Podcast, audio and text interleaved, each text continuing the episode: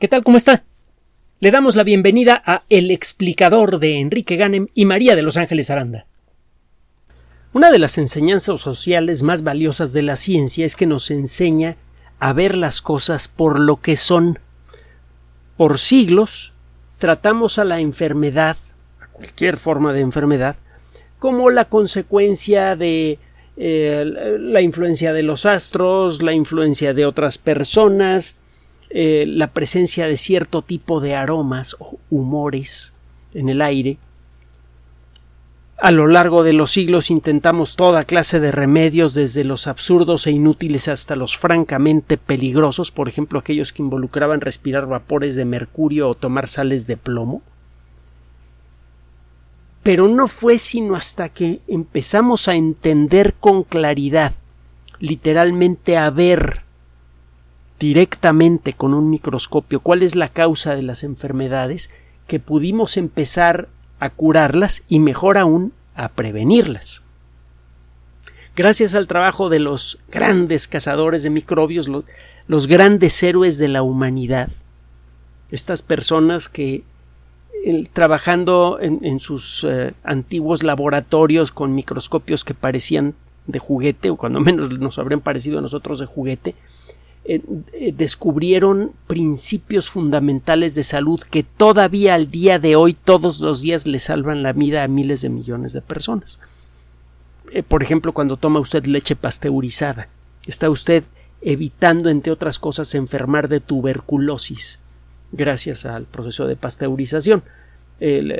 una de las mejores maneras de pescar tuberculosis es tomar leche bronca, leche que sale directamente de la vaca que se supone que es la más saludable. Bueno, total. Cuando los cazadores de microbios empezaron a hacer su trabajo, empezaron a dejar claro que muchas enfermedades son producidas por uh, organismos microscópicos y aprendieron incluso a clasificarlos. Con el paso del tiempo, esto permitió desarrollar estrategias para prevenir enfermedades, por ejemplo las vacunas, por ejemplo el concepto de antisepsia, de crear condiciones que le hacen prácticamente imposible la vida a las bacterias en cualquier lugar en donde puedan entrar a nuestro cuerpo, por ejemplo en una cocina, por ejemplo en un quirófano. Y eh, por otro lado, el desarrollo de la observación detallada de nuestros propios cuerpos nos permitió entender por qué algunas personas se resisten mejor a las enfermedades que otras y esto poco a poco se fue juntando con lo que sabíamos de, las, eh, de los organismos eh, infecciosos para crear nuevas perspectivas sobre la salud humana que han resultado ser maravillosa y al mismo tiempo peligrosamente efectivas. Es gracias al desarrollo de esta tecnología que funciona de maravilla que el promedio de vida humana ha crecido a lo bestia y es por esto que tenemos ahora un gravísimo peligrosísimo problema de sobrepoblación. Vuelvo a insistir, no tenemos un problema de calentamiento global antropogénico. Esa es una charla de ventas para que mete usted la mano en sus bolsillos, saque dinero y se compre un carrito eléctrico. Eso no, no va a ayudar en nada a resolver el problema ambiental grave que tenemos. El problema que tenemos es sobre sobrepoblación y sobreexplotación de recursos. Pero bueno, me estoy saliendo del tema. ¿De qué vamos a hablar el día de hoy? El entender qué pasa adentro de nuestros propios cuerpos comenzó a hacerse realidad desde la invención del microscopio. No sabemos claramente quién inventó el microscopio, pero me voy a tomar mi anticáncer.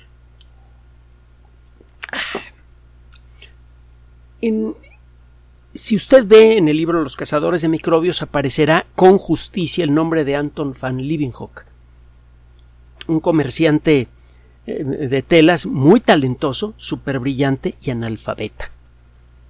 Y eh, desarrolló los primeros microscopios eh, de muy bueno. Fue uno de los primeros desarrolladores del microscopio y ciertamente fue la primera persona, una de las primeras personas que se puso a usar el microscopio para tratar de averiguar de qué estaba hecho el mundo.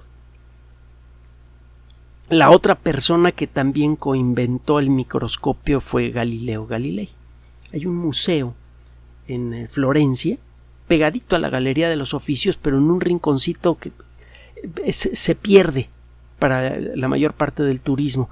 Adentro encuentra usted eh, algunas de las primeras lentes que usó Galileo para, para ver el cielo y también encuentra algunos de, de los primeros microscopios.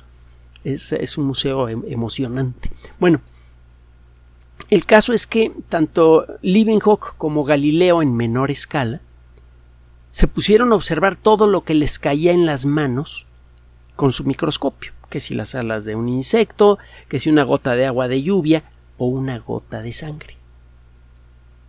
Leeuwenhoek fue la primera persona en reportar la existencia de los glóbulos rojos en una carta que le envió a una eh, organización es la, Royal Society, que fue la primera sociedad científica de corte moderno en el mundo probablemente, y eh, su comunicación de 1674 salió publicada en las memorias de la Sociedad Real de Londres. Proceedings of the Royal Society of London, que es otra de las eh, publicaciones científicas eh, de gran prestigio que hay en el mundo. Es, de hecho, la revista oficial de la Sociedad Real, de la Royal Society. le cuento todo esto por lo siguiente. Gracias al trabajo de estas personas empezó a quedar claro que en, había cosas que observar en la sangre y algo que ya tenía la sociedad humana muy claro desde entonces es que la sangre es una de las bases más fundamentales de la vida. Cuando la sangre se sale del cuerpo la persona se muere. Muchas culturas eh, a veces de manera bastante brutal, a veces de una manera más bien simbólica, consideraban a la sangre como la esencia de la vida. Simplemente vea cuántos rituales que involucraban la sangre existían entre los vikingos, entre los aztecas, entre los romanos, eh, y estoy hablando de culturas más o menos recientes. Se va usted para atrás y, la lista se hace mucho más grande. Ya sabíamos que en la sangre hay algo importante que tiene que ver con la vida, pero fue gracias a que Leeuwenhoek se puso a observar sangre con su microscopio, que fue diseñado originalmente para ver la calidad de las telas que él vendía, que empezamos el, el camino para revelar muchos aspectos cruciales de la salud humana que ahora nos han permitido extender el promedio de vida en muchos países a, más de 70 años, incluso a más de 80. Y va para arriba, ¿eh? Lo que viene. Acuérdese de lo que platicamos ayer. Bueno, eh, una de las primeras personas, quizá la primera persona en hacer un estudio moderno, técnico, llamémosle científico de la sangre humana, fue eh, Karl eh, Bierort, un investigador alemán, Karl von Bierort. en 1852 él publicó una técnica que involucra tomar una cantidad cuidadosamente medida de sangre, una pequeña cantidad de sangre, y dejar caer esa gotita de sangre en un portaobjetos cubierto con eh, clara de huevo. Al secarse la muestra, la clara de huevo separaba una a una todas las células y usted podía contarlas, podía contar cuántos glóbulos rojos había en una muestra de sangre de X mililitros, una cantidad chiquititita de sangre. El trabajo eh, tomaba horas. El hacer un, estudio de sangre eh, le, tomaba a usted toda la tarde. Con el paso de los años se desarrollaron nuevas técnicas. En 1850 1874, y se me atoró aquí la pastillita de menta que me tomé hace rato, eh, Louis Charles Malassés desarrolló un mecanismo más simple para contar glóbulos rojos. Y bueno, para hacerle corta la historia, de entonces para acá empezamos a hacer estudios cada vez más avanzados. Primero em, aprendimos a contar glóbulos rojos, empezó a quedar claro que la gente que tiene pocos glóbulos rojos por mililitro de sangre, eh, pues eh, necesariamente se tiene que sentir mal, débil, cansada, etcétera, etcétera. Fue cuando empezamos a entender eh, eh, el, papel que tienen los glóbulos rojos en la fisiología humana. Apareció el concepto de la anemia, etcétera. Otros investigadores, entre ellos uno de los supercazadores de microbios, Paul Ehrlich, el inventor de la primera sustancia antibacteriana de la historia, desarrolló una técnica, que también debería eh, eh, considerársele como alguien muy especial por esto, desarrolló una técnica que sirve para teñir los glóbulos, eh, los glóbulos blancos. Si usted ve una muestra de sangre al microscopio, verá los glóbulos rojos que son imposibles de, de, perderse porque hay millones de ellos en un mililitro de sangre y ve unas celulitas blancas que apenas se les distingue el contorno, esos son los glóbulos blancos. Bueno, Paul Ehrlich desarrolló una técnica para pintarlos. Y gracias a esto empezamos a entender que existen distintos tipos de glóbulos blancos. Eh, gracias a otro gran cazador de microbios, Elías Mechnikov, es que descubrimos que los glóbulos blancos sirven para defender al cuerpo de enfermedades infecciosas. Entre el trabajo de Ehrlich y el trabajo de Mechnikov, se pudo empezar a entender mejor el funcionamiento general del sistema de defensa humano. Y gracias a eso pudimos empezar a evaluar cuándo está funcionando bien y cuándo no, con una muestra que se puede observar en un microscopio. Y bueno, gracias a la, mejora de la tecnología en la actualidad, le pueden a usted tomar una muestra de sangre, meterla en una maquinita, y en muy poco tiempo esta maquinita puede un tiempo ridículamente corto, puede hacer los análisis que antes tomaban horas o incluso días realizar. Y de estos análisis sale muchísima información. Por eso es generalmente lo primero que pide un médico para intentar hacer el diagnóstico de una, de una enfermedad cualquiera. Una muestra de sangre. Si tiene usted alterada lo que se llama su fórmula leucocitaria, eso puede eh, significar que tiene usted una infección por virus, una infección por bacterias, o que tiene usted un problema eh, autoinmune muy fuerte, tiene, o tiene usted una alergia a algún componente, alguna cosa externa como puede ser el polen. Basta con echarle un vistazo a una esquinita de un examen de sangre para iniciar el diagnóstico de muchas condiciones de salud y esto puede recortar en mucho el tiempo que pasa entre que va usted al doctor y empieza usted un tratamiento efectivo. Y esto hace mucho por su bienestar y desde luego por aumentar la probabilidad de vivir muchos años. El estudio detallado de lo que pasa en el interior de nuestros cuerpos es crucial entonces para establecer nuestra condición personal de salud y para corregirla en caso necesario. Tiene tiempo que de manera estándar se hacen dos tipos diferentes de análisis. Uno, el análisis de sangre, que es de lo que estábamos hablando hace un momento. Ahora vamos a cambiar de rollo. El examen de orina y de heces es también un gran indicador del estado general de salud del cuerpo. Si en la orina encuentra usted eh, cierto tipo de estructuras moleculares que se llaman cuerpos cetónicos, pues eso puede implicar que está usted en una situación extrema de, mala nutrición, eh, que puede usted tener problemas en los riñones, etcétera, etcétera.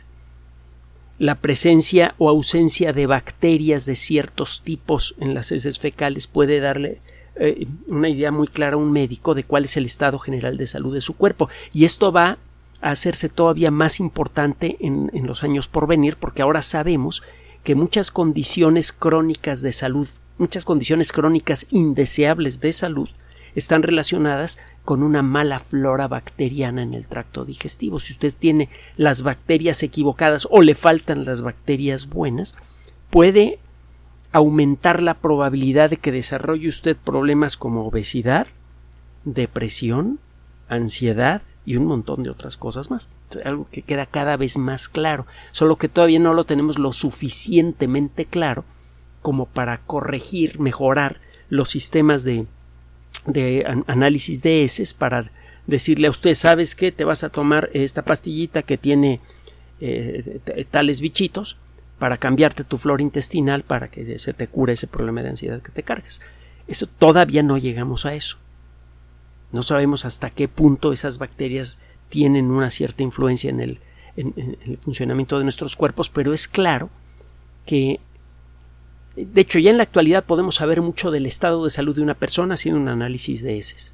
Pero dentro de poco vamos a poder hacer diagnósticos mucho más precisos y generar tratamientos mucho más efectivos.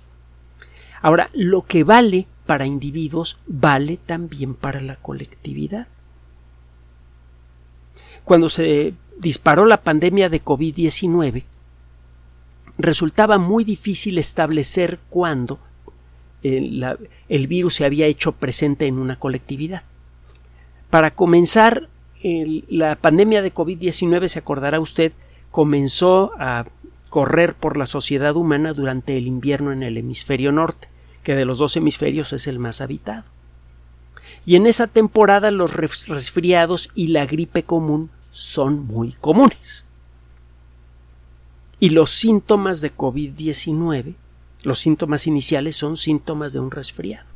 De hecho, muchas enfermedades virales importantes, incluso algunas que son verdaderamente brutales, empiezan como pequeños resfriados. El ébola así empieza. No le digo cómo acaba cinco días después, si se trata de la peor variedad de ébola, pero empieza así. Entonces, el, eh, el que las autoridades de salud estuvieran atentas a los reportes que pudieran recibir de personas que sentían catarritos no servía de mucho.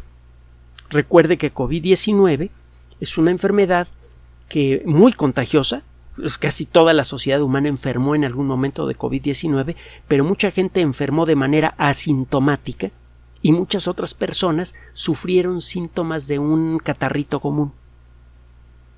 Solamente una fracción relativamente pequeña desarrolló una enfermedad más seria y afortunadamente solamente una fracción muy pequeña desarrolló la enfermedad grave. Esto dio tiempo a desarrollar las vacunas, que por cierto fue un, tiempo ridículamente breve. Nunca antes habíamos desarrollado vacunas tan rápido. Y gracias a la experiencia que adquirimos con COVID-19 la siguiente vez, el desarrollo va a ser todavía más rápido. Bueno, acaba de ser publicado un trabajo sabrosísimo bueno, figurativamente hablando, ¿verdad? En eh, una revista que se llama Environmental Science and Technology, es decir, Ciencia y Tecnología Ambiental. Hemos hablado de esta revista en otras ocasiones. Le eh, pertenece a una organización internacional de gran prestigio, la American Chemical Society, o ACS por sus siglas en inglés. La American Chemical Society publica muchas revistas de investigación de altos vuelos sobre cualquier cosa que tenga que ver directa o indirectamente con la química. Se hablan de nanotecnología, tiene una revista que se dedica nada más a eso, se llama ACS Nano. Eh, tienen esta revista y un montón de otras revistas más. Y en todas ellas se publican trabajos de frontera. En esta revista se publican trabajos que tengan que ver con las ciencias ambientales y la química. La relación es desde luego amplísima. Bueno, ¿Qué tiene que ver la ACS con las ciencias ambientales con el examen de heces fecales? Bueno, ahí va. Cuando comenzó la pandemia de COVID-19, a alguien se le ocurrió que la mejor manera de darse una idea de si la infección estaba empezando a llegar a una ciudad era analizando las aguas negras. Una de las primeras cosas que se pudo desarrollar cuando se detectó la existencia de, SARS-CoV-2 fue una prueba para detectarlo, una prueba que utiliza una tecnología que en su momento valió el premio Nobel a principios de este siglo, se llama la reacción en cadena de la polimerasa. Eh, esta tecnología permite detectar partículas virales en, cantidades verdaderamente pequeñitas. Un virus eh, eh, como SARS-CoV-2 mide la cuarta, la cuarta parte de una milésima de milímetro y estamos hablando de las partículas más grandes porque SARS-CoV-2 venía en varios modelos. Eh, las, versiones más chicas medían 50 nanómetros y las más grandes 250 nanómetros. Es decir, que las versiones más grandes medían la cuarta parte de una eh, milésima de milímetro. Y las partículas más chicas son cinco veces más pequeñas. Detectar eh, estas partículas virales es muy difícil, pero con la técnica de la reacción en cadena de la polimerasa se volvió práctico. La técnica inicialmente era carísima, luego bajó de precio y total que se empezó a hacer posible muy rápidamente hacer pruebas para detectar SARS-CoV-2 en cualquier circunstancia, sea en ah, muestras tomadas de la nariz y la, y la boca de una persona eh, con algunos síntomas o en aguas negras. Se empezaron a hacer exámenes de aguas negras y se empezó a ver cómo aumentaba la cantidad de partículas virales de SARS-CoV-2 en las aguas negras según avanzaba la infección en algunas ciudades.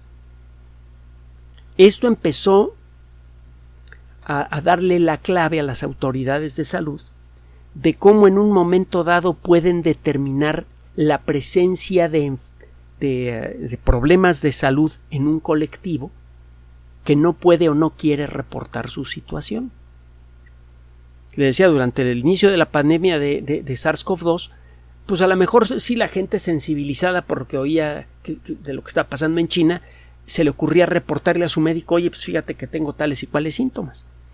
Pero el médico, primero, eh, mucha gente no le reportaba todos eh, eh, estos síntomas a sus médicos. Los médicos además no tenían ni condiciones ni, ni, ah, ni el entrenamiento para reportárselo a las autoridades de salud. Solamente empezaron a reportarse casos de COVID-19 cuando llegaban a los hospitales.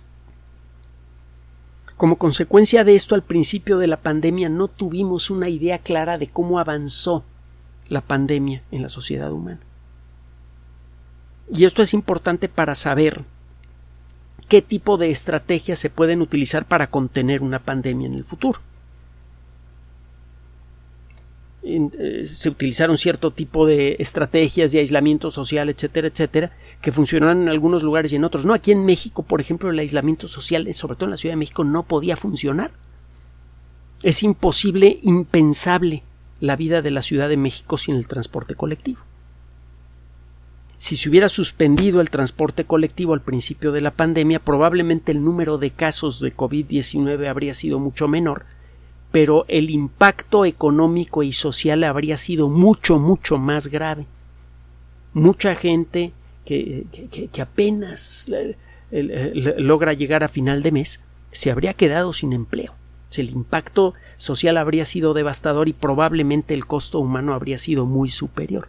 Es una de las cosas eh, que también se tuvieron que discutir en otros países que como México tuvieron números muy altos en materia de, de infecciones y de muertes. Aunque si usted compara el número total de infecciones con el tamaño de la población y el número total de muertes con el tamaño de la población y hace el mismo comparativo con otros países, verá que no salimos tan mal como andan diciendo por ahí, pero bueno, es otro rollo. El caso es que empieza a quedar claro, gracias a la experiencia con COVID-19, que si usted se pone a estudiar las aguas negras de una ciudad, puede darse una idea del estado real del avance, por ejemplo, de una infección como SARS-CoV-2, a pesar de que no existen las condiciones reales de que la gente le reporte eh, al, sistema de salud por las rutas convencionales si está enferma o no.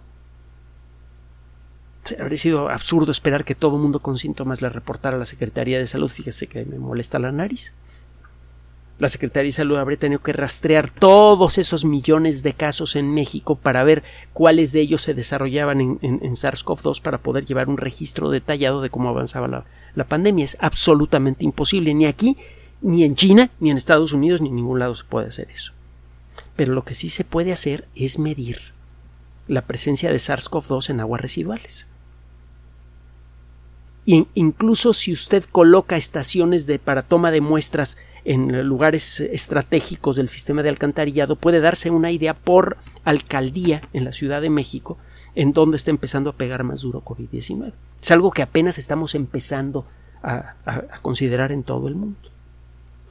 El análisis de, las aguas negras puede revelar mucha información crucial para la epidemiología.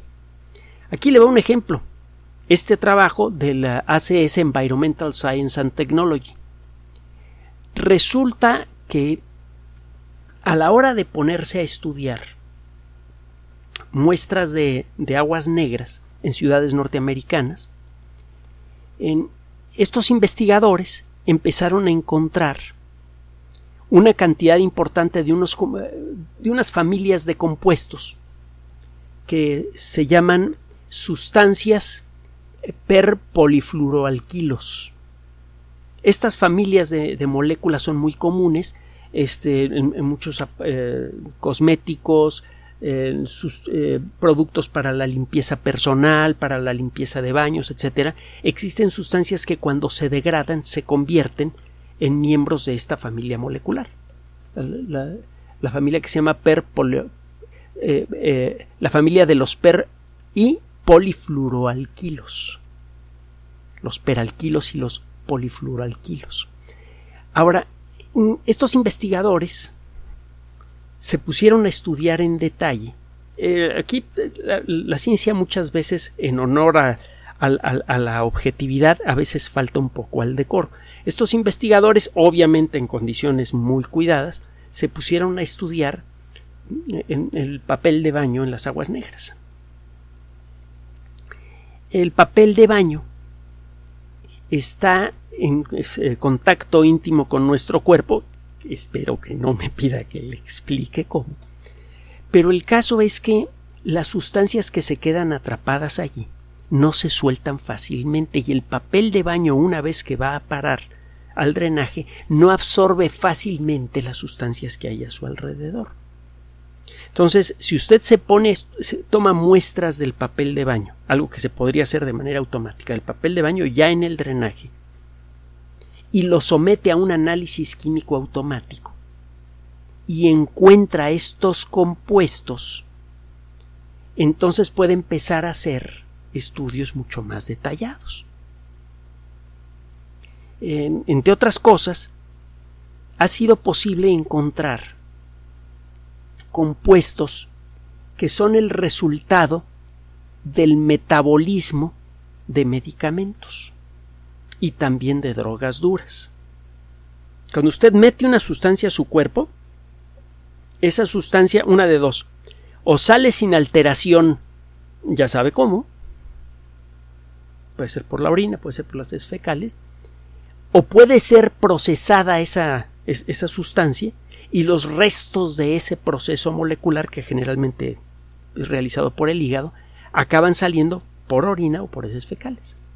Entonces, si usted sabe que cuando alguien toma tal sustancia, esa sustancia es metabolizada por el hígado y se convierte en tal otra sustancia, y empieza a encontrar esa sustancia en el papel de baño, usted sabe entonces que esa persona tomó esa sustancia. Si usted encuentra en un vecindario como eh, se ha hecho en los Estados Unidos eh, en este estudio y en otros que han sido disparados por la inspiración de este trabajo. Usted se va a la zona del drenaje de una parte de la ciudad en donde sospecha que hay un problema muy grave de consumo de drogas duras. Sean drogas por receta, o, que es, el problema que tienen ahora en Estados Unidos, o sean drogas eh, duras clásicas tipo heroína o cocaína usted analiza en forma estadística miles de muestras de papel de baño tomadas del alcantarillado y si encuentra que, eh, eh, el, porcentaje de muestras que tienen un nivel alto de tal o cual sustancia, eso le dice a usted que mucha gente en la zona está consumiendo heroína o fentanilo. Eso por sí mismo es ya un dato de gran valor tanto para las autoridades de salud como para la policía. Ya se sabe cuáles son los verdaderos focos rojos de consumo de drogas. Y es ahí en donde hay que hacer esfuerzos de contención y de, y de recuperación para la gente que tenga esos problemas. Y lo mismo se puede decir del consumo de ciertos medicamentos, de medicamentos de esos que se venden sin receta médica. Esto a su vez puede servirle a las autoridades de salud para darse una idea de en qué regiones de la ciudad son más frecuentes los problemas, por ejemplo, relacionados con ah, la acidez estomacal. Si encuentra usted que en ciertas zonas del drenaje de una ciudad, estoy poniendo un ejemplo muy tosco, hay grandes cantidades de subsalicilato de bismuto, que es un componente que se usa mucho en sustancias antiácidas, entonces sabe que en esas zonas de la ciudad hay muchos problemas de acidez estomacal. Y esos problemas pueden estar relacionados con una bacteria, el Helicobacter pylori. si lanza usted un proyecto comunitario con la ayuda de la Secretaría de Salud local para enfrentar el problema podría usted reducir en mucho la incidencia de ese problema que parece menor. Solo que si usted no ataca el problema de la gastritis y la acidez estomacal, se puede volver cáncer estomacal con mucha facilidad. Entonces usted podría anticiparse a un problema de salud muy grave que podría afectar a, una colectividad importante simplemente haciendo el análisis de las aguas negras. Tiene tiempo que sabemos que las aguas negras, mm, a pesar de su aspecto, son un verdadero tesoro, según eh, eh, para distintos especialistas. Existen desde hace ya par de décadas, quizá un poquito más, unas plantas especiales de tratamiento de agua que tienen unos dispositivos que se conocen como celdas de combustible, que no tienen nada de, novedoso. Las primeras celdas de combustible se inventaron en 1839, si mal no recuerdo. Estas cosas son dispositivos en donde ocurre una reacción química, por ejemplo, entre las, las sustancias de las aguas negras y el oxígeno del aire, y una parte de la energía producida por esa reacción química se convierte en electricidad. Y esta reacción química pues quema las sustancias que hacen negra las aguas negras. Entonces tiene usted un montón de aguas negras, tiene usted sus uh, celdas de combustible, hace pasar las aguas negras por las celdas de combustible, el agua sale bastante más limpia, mucho más fácil de procesar, de, tratar y además genera electricidad. Dos por uno. Hay plantas que generan varios megawatts de energía eléctrica. Con, eh, eh, son plantas piloto, pero que generan megawatts de energía eléctrica con, esta tecnología. Entonces, para la gente que se dedica, por ejemplo, a la cuestión de la obtención de energía, eh, llamémosle verde, el nombre apropiado aquí sería diferente, las aguas negras son un verdadero tesoro. Y ahora resulta que para las autoridades de salud de todo el mundo, el hacer análisis que pueden ser automatizados de las aguas negras permite llevar un control mucho más estrecho del estado de salud general de una gran colectividad, por ejemplo una ciudad, sin necesidad de reportes individualizados. Esta tecnología que se podría implementar em, con un costo relativamente bajo en el futuro cercano podría ser mucho por mejorar la calidad de vida de millones de personas, porque permitiría detectar muchos problemas de salud, por ejemplo, infecciones no muy llamativas para el, sistema de salud o problemas sociales como el consumo de drogas a tiempo para intervenir de manera efectiva en ellos. No cabe duda que cuando usted ve las cosas por lo que son con el mayor detalle posible, siempre sale ganando. Así ha sido desde que se inventó la ciencia, de eso, de eso trata la ciencia de ver las cosas por lo que son, no por lo que parecen. Cuando usted contempla con los ojos del conocimiento incluso a las sustancias más despreciables de este mundo, como pueden ser las que existen en las aguas negras, puede encontrar secretos valiosos para toda la colectividad humana. Gracias por su atención. Además de nuestro sitio electrónico www.alexplicador.net, por sugerencia suya tenemos abierto un espacio en Patreon, el explicador Enrique Ganem, y en PayPal, el explicador patrocinio por los que gracias a su apoyo sostenemos este espacio. Puede usted descargar gratuitamente estos audios en formato MP3 en Spotify y en iTunes como El Explicador sitio oficial y en SoundCloud como El Explicador y con formato de video en YouTube en El Explicador sitio oficial. Recuerde nuestras redes sociales de siempre, Twitter Enrique-Ganem y en Facebook Enrique Ganem sitio oficial, El Explicador y los grupos que usted ya conoce.